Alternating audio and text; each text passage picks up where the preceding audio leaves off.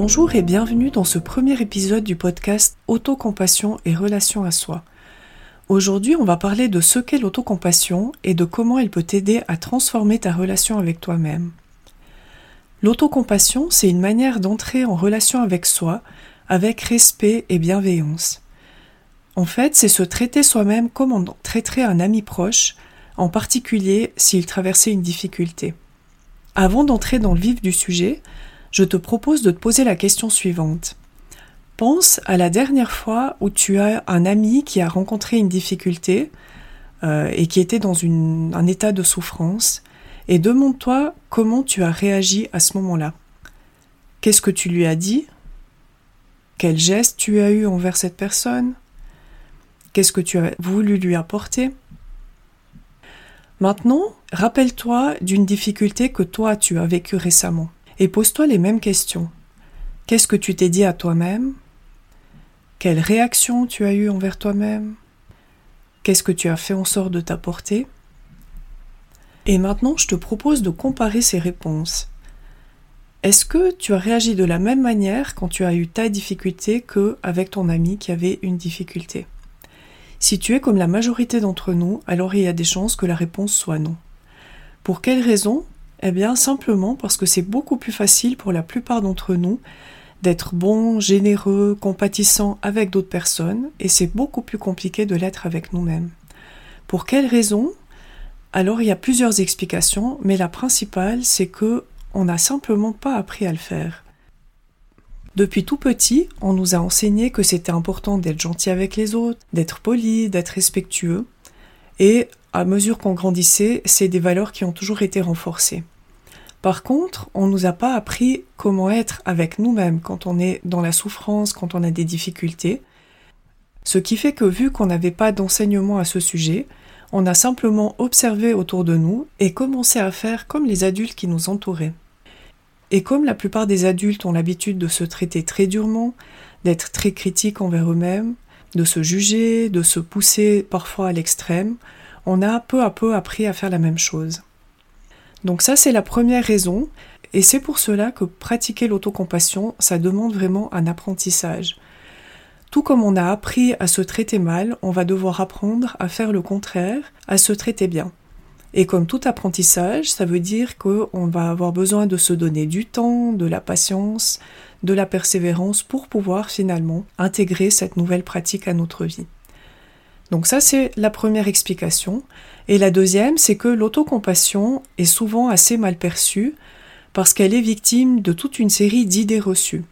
On en parlera plus en détail dans le prochain épisode, mais sache simplement déjà que le fait d'avoir des idées reçues au sujet de l'autocompassion, comme par exemple si je pratique l'autocompassion, je vais devenir égoïste, je vais devenir égocentrique, c'est une idée reçue répandue, eh bien, si on a ce genre d'idées reçues, on va pas vraiment être réceptif à l'idée de développer l'autocompassion parce qu'on n'a pas envie de devenir comme ça. Donc c'est important de prendre conscience de ces idées qu'on a et de pouvoir les transformer en quelque chose de plus positif. Maintenant, si on regarde un peu plus près ce qu'est vraiment l'autocompassion, on peut la décomposer en trois parties.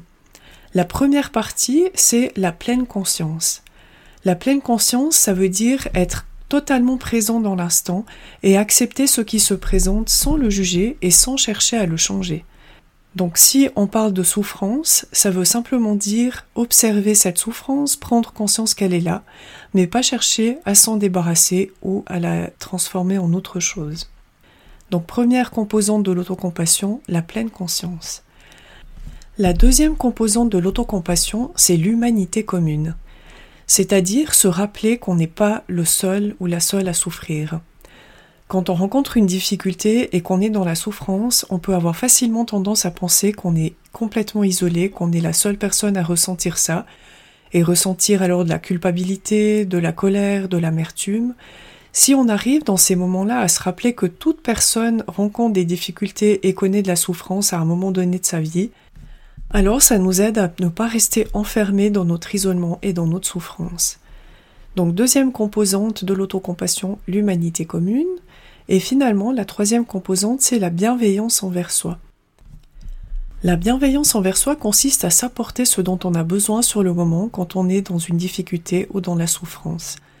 Ça peut être différentes choses, ça peut être par exemple des paroles qu'on a besoin d'entendre, qu'on va se donner à soi-même, euh, que ça soit par oral ou par écrit, ça peut être un geste apaisant, réconfortant, ça peut être une action, par exemple aller faire une promenade, prendre un bain chaud, aller boire un verre avec un ami. Donc tout ce qui va nous permettre de nous apporter du soulagement et du réconfort. donc je répète les trois composantes, on a la pleine conscience, l'humanité commune et la bienveillance envers soi.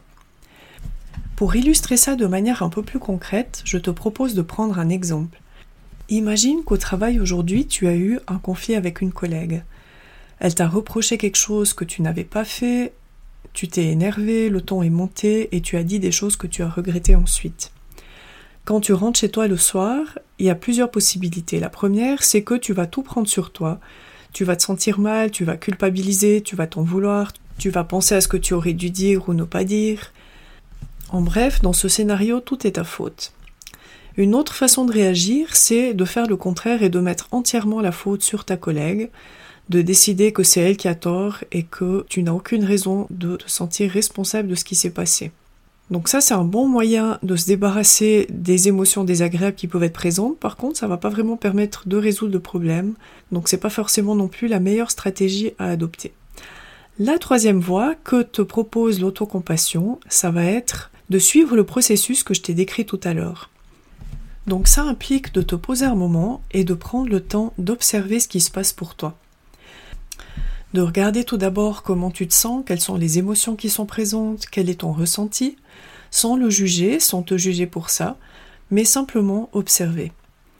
Ensuite, si tu remarques que tu te sens mal, te rappeler que c'est pas unique à toi, que c'est normal dans une telle situation, après avoir eu un conflit avec quelqu'un de proche, de se sentir mal, que d'autres personnes dans la même situation se sentiraient aussi comme ça.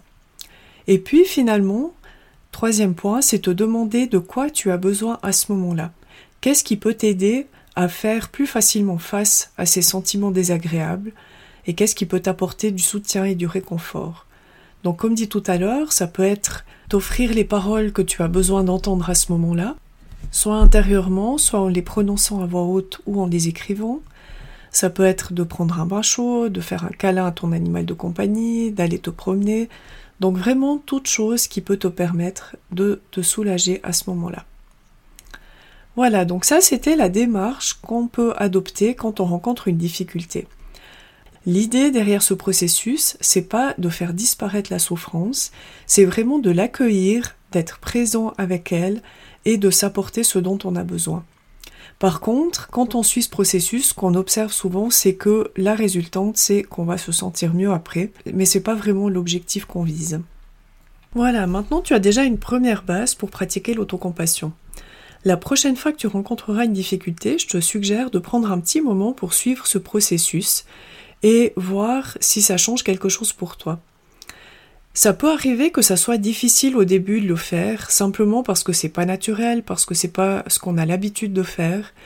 Donc si c'est le cas, si tu sens qu'il y a de la résistance qui est là, que ça provoque de la colère ou de l'irritation, laisse-toi simplement le temps de le faire à ton rythme.